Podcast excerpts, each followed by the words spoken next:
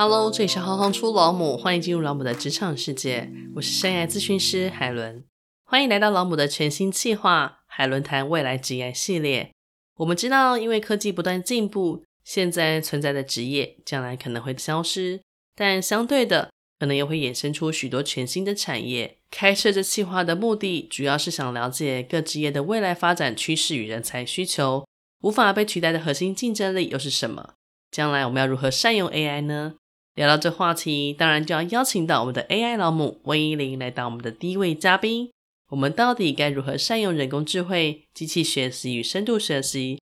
又该用哪些思维来面对全新的职场挑战呢？非常开心今天可以再次邀请到露露来跟我们聊一下我们的未来职业。我想最近露露的那个应该脸书墙已经被。我被疯狂的洗版，因为 ChatGPT 这件事情它的发生。那虽然说像您这样子长期在业界从业，会觉得这件事情好像没有到这么夸张，可是为什么对其他人的影响是这么大的呢？会不会是因为它变成这种生成式赋能的状态的时候，它正式的用另外一种面向走进大众的日常？那不知道您怎么去看待这个现象呢？这一次我觉得。基本上我们大概有几波蛮蛮热的风潮嘛，大概在二零一六、二零一七的时候，那时候是因为那个 AlphaGo 打败李世石，他就引发了一个大家疯狂讨论。但是当时他是下围棋，好，而且不是人人都能下，嗯，对。但所以呢，哎，还是在某一个圈子里面。那这次真的是那个叫什么亲门踏户啊，已经完全就进到我们的生活里面来。对，你只要平常可以上网的人，你你都可以上网去，然后就开始，你只要输入 Chat GPT，然后就可以开始跟他聊天，好，可以谈到很多很多。对，然后而且他回答的真的有的时候那个作文啊，基本上可能比我们的小孩都写得好，搞不好比我们自己都写得好。对，然后虽然很多资讯它是不对的，对，但是你会觉得哇，天哪！他就像一个人呢，好，那人是这样子的，我们很容易把类似人的东西就会自己帮他补充，我们就觉得，嗯、所以他可能就是一个万能的人。但是其实啊，并没有那么的简单，所以我觉得他只是把以前都已经成熟、发展到某种程度的技术，他把它整合在一起，哎，然后可以跟我们有问有答。然后可以进到我们的生活里面来，然后甚至我们直接可以看到，它会冲击到啊，以后老师可能考试不好考啦，好，那学生写报告可以偷懒呐，然后就有人开始幻想说，所以我这个论文全部都可以让他帮我写啊，就是其实真的有的很多人是这样子的一个想象哦。所以它这个部分，我觉得我们有比较多的恐惧、忧虑或者是不安，它来自于我们对于这个技术本身的不理解。那理解其实分成两个部分，我们现在通常在讲的是它有多棒，但是另外一个理解应该是说，那所以它不能够做到什么？嗯，对，所以我觉得其实我们在看待这件事情的时候，或许可以稍稍的嗯拉开一下视野。对，就是在历史上类似这样的事情，当它发生的时候，那我们为什么会惊恐？好，那因为之前呢，比如说发明洗衣机，我们可能不会觉得很惊恐。好，我考虑的是要不要买。那可能有了冷气之后，哎、嗯，我们也觉得它让我们生活很方便，好像它不会取代掉什么事情。但是现在我们很多人的工作形态就是写字嘛。对，我们就是坐在电脑前面，然后找资料、整理资料，可能写提案啊、写字。那在这样的一个工作里面，我们就会开始觉得，哇，天呐，他可以跟我们做一模一样的工作，所以他是不是可以取代我们？呃，我觉得其实这个恐惧是从这边来的。呃，也不需要这样子的恐惧，因为 again 哦，就是 ChatGPT 或者我们说的这种大型的生成式的 AI，它是。一个在技术上面，它可以做很多的推理，然后它可以就是所谓的自我学习。其实他们的学习跟人类的学习不一样啊。好，但是我们可以说，他们可以彼此之间可以互相的训练，然后让它可以越来越强大。但是它本质上还是一个 AI，AI 的背后还是要有资料，嗯、对，然后它要有非常大的一个运算的资源，对，它这个这些事情是一模一样的。呃，所以我想大家。嗯可以呃借这样的一个机会哦，我觉得与其害怕工作会不会被取代，我们不如回头去看，那所以我们工作的价值到底是什么？嗯，换一个角度去想这个事情。我觉得讲工作被取代这个 issue 好像是突然间就觉得那个危机感突然冒出来，但反而就像您刚刚所说的，就是 对，呃，我们自己在就原来工作这份里面，它的产生的价值会是什么？哪些东西是那个不可被取代性？嗯、那相对的，如果我们想要一边在找寻，但一边又想要用这样子的最新的 AI 技术在。做相对的协助的时候，我们要用什么样的方式，有机会让这 AI 可以成为我们最有力的帮手，或者是说，它可能未来的发展趋势又会是往哪个面向继续前进呢？嗯，好，它我觉得要让它成为我们的帮手，第一件事情就是我们要了解它，然后要会用嘛。嗯所以我们可以看到的是，要从什么地方开始了解？其实现在网络上有非常多的讯息，那大家不用去问 ChatGPT 说我从哪里学了，不要问他，我们问 Google 就可以了。对，我们从 Google 啊，或者是从我们 Facebook 上面，嗯，那其实可以看到有一些呃，可能分享啊、贴文啊。那刚开始的时候，比较重要的是你要选择对。好，因为现在各式各样的那种神话是非常多的，嗯、就大家都会宣称哇，他以后可以做很多很多的事情。但是我觉得大家如果想要知道，比如说一些我们比较相信的媒体啊，对，好，那他的东西，哎，你或许可以看。对，然后或者是说，哎，例如是像 OpenAI 的创办人呐、啊，或者是说，哎，微软那边他们自己正式的说法啦，或者像 Google 这边他们的正式的说法，我觉得我们都可以从这些很基本的文件开始读起，然后我们再去找一些如果可以读英文的媒体的话，那当然很好。好，比如说像《经济学人》呐，或者像《华尔街日报》啦，这些媒体，他们或《纽约时报》，他们会有一个比较，呃，或 MIT 哈，你看一讲讲好多出来，MIT 也有那个商业评论跟科技的评论。好，这些我们都可以从当中去看它如何去分析这一个技术会对于人类社会产生的冲击。那如果看中文的话，那我知道台湾其实也有一些，其实就是呃。做新闻是认真的，好，这样的一些品牌的媒体，我觉得也可以看。另外就是有一些可能是专家们，对，他们在谈的事情，这个也是大家可以进来看。那还有很多的像学校的学者，例如说像台大李宏毅教授，他的呃 YouTube 上面有非常多的影片，而且呢比较容易理解，他是蛮深入浅出的，这些都可以建议大家先去读过、看过。然后呢，我们可以自己去申请一个账号，不管你是要申请 ChatGPT，或者是你要用那个 Bing，好，或者是你想要用生成图形的，我去申请 Midjourney 或者是 DALL-E，嗯，好，这个都是可以。我们先试试看，我做做看，哎，它到底人家说它那么强大，它到底有多强大？这是第一步。第二步是，那它真的可以跟我的工作有所结合吗？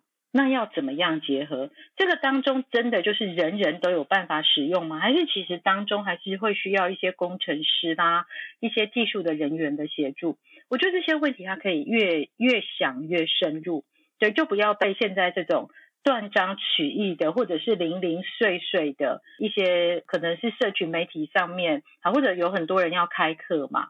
所以就会把 ChatGPT 宣称的很强大 啊，这个神化了，对，就把它神化了。但是你真的缴了钱去上课，你就会发现说，哎，其实还是差不多。等于它中间，比如说你的资料的问题，如果你没有你所在的企业，你没有 data ready，那它其实就不会 AI ready。好，那如果你的工作上面其实现在跟这些事情都没有相关，对，那你说，哎，我就直接这个拿来做什么呢？就是找他来聊天呢？对，我有很多的朋友是找 ChatGPT 来聊天，然后聊出好笑的东西，再截图来跟大家分享。嗯，所以不见得真的人人都会需要用到，但是我觉得都可以尝试。对，就不用先急着付钱嘛。当我们知道它的，比如它的相对衍生功能是如此强大的时候，就像您刚刚聊的，它如果回馈到我们最基本的那个需求功能，没有那个需求功能的时候，这件事情好像也不足以去震撼到。你你的未来生存，或者是说你现在这个职业面上的多深刻的影响？但是当我们在问这个问题的时候，其实我们心里面会有个隐忧，就是会不会是因为我太笨，所以不知道人家可以变得有多强？哦、理解理解。对，其实是这样。所以其实像我们会，我们等于在这个圈子稍稍有一些些的，有一些些年日之后，那我们当然有很多的朋友，嗯、我们会在不一样的领域里面。看到不一样的事情，我们会有非常多的分享。所以，所以我其实现在不太跟人有办法正常聊天了。我们大概都是在谈这些事情，然后所以在我的工作里面，它会发生什么事情？所以我其实会觉得啊，跨域的对话在未来它会是一个非常重要的技能，而且是一个专业的技能。嗯、对，所谓的跨域，当然现在有一种新的职业叫 prompting engineer，对，它就是专门来跟这种大型的生成式 AI 来对话的一种工作。它可能不是写 code，、嗯、但是它它要懂得怎么样下指令。让像 ChatGPT 这样的大型的基础模型来帮我们做事情，好，这是一种。嗯、那但是另外的跨域就是说，如果你是在制造业，好，那我呢，我可能是在零售业，对，你看到的事情，它可能在工厂端它可以怎么用，好像没什么用、欸，哎，哎，没有，但是在我的零售业这边，我觉得非常的好用，我或许可以把它转到我的客服机器人里面去，对啊。其实大家会看到不一样的面向。好，那再进一步，当我开始转的时候，我遇到什么问题？啊，我们的 data 都不对啊，啊，它里面的 data 也没有说完全对，它给你的东西不是事实。对，嗯、这个要非常清楚的，就是 ChatGPT 它给出来的是一种推理归纳出来之后的结论，但并不是一个事实的资料库。好，所以如果今天我在使用这个东西的时候，我本身对这件事情并没有基本的理解的话，你很容易被骗到。对，好，那像我自己，我问了他问题，他回答我之后，我还要去查证，因为我其实我问过他我是谁嘛。有，然后呢，我有读过你的篇。对，然后他一直非常坚持，他一开始的时候说我是台大电机系毕业的。嗯，对，然后后来我就说我不是哦。对，我不是，我不是台大，他就说，哦，对，呃，我们后来再去研究了一下，哎，对，你不是台大，好，你是呃卡内基美农还是什么？嗯，好，然后呢，最有趣的是，他所有的内容，他一定会紧扣着说，我是电机学系啊，然后或者是呃资讯工程学系啊。好，那我再给他一个比较那个明确的，就是我说不是，我是正大毕业的。啊，嗯、呃，很抱歉，我们真的搞错了，对，你是政治大学资讯工程学系毕业的，对，为什么？他要那么坚持？我一定是电机或者是资工，嗯、因为他背后的资料库告诉他，做人工智慧相关的人。应该都是这些学系出来的，这个是一个概率，它是用几率去推出来的，所以我们大概可以知道，就是哦，对，的确，现在在做人工智慧相关的人，通常他是从这几个学系里面出来的，所以他的推论里面，他就把这个结论抓出来给我，对，他就是这样，所以它不是事实，它只是一个经过呃非常快的电脑好，然后模型去计算出来最大的概率，他把这个概率给你。所以他不是在网络上去收集您的相关的资料，然后去做最终的判断。没有，他他现在资料集其实是封闭的。哦，对，他是在过去然后整理出来，而且他收集的资料，他跟我们想象的收集其实没有那么直接的关系。他算的是概率，就是比如说，嗯、好，通常大部分的人做人工智慧。那我可以看到他后面接的学历就是资讯工程啊、资讯管理啦、啊，或者是电机工程啊。嗯嗯、对，那他判断这个概率有百分之九十八，他就会把这个东西丢出来给你。嗯、那你就会告诉他不对哦。哎、哦，他所以所以他在换，对，他其实是这样。所以其实我们在谈 AI 的时候，有一个很重要的关键点，我们通常不觉得 AI 会百分之百正确，就算他预测，他其实预测出来的也是一种几率。嗯，对，他不会是百分之百就告诉你该怎么做。所以如果大家有之前有看日剧的话，就可以看到那个有一个女医生嘛，她很厉害，很会开刀，然后 AI 讲的话，她都说不对，那样不对。为什么？因为 AI 给她的也是一个几率，但是她的经验其实是超越一般人的经验，超越 AI 可以从她网络那么多的资料里面，她归纳出来的这些内容。所以呢，他就可以做出一个更正确的判断。好，所以在这边我们就会看到两个状况哦。第一件事情就是说，如果你是在这个领域，你非常杰出，你非常优秀，呃，那在这件事情上面，你做出来的判断很可能你可以超越他，这个是我们可以理解的。那第二件事情就是说，假设我们今天都相信他给我们的资料，我们用他的资料再去生成更多的资料。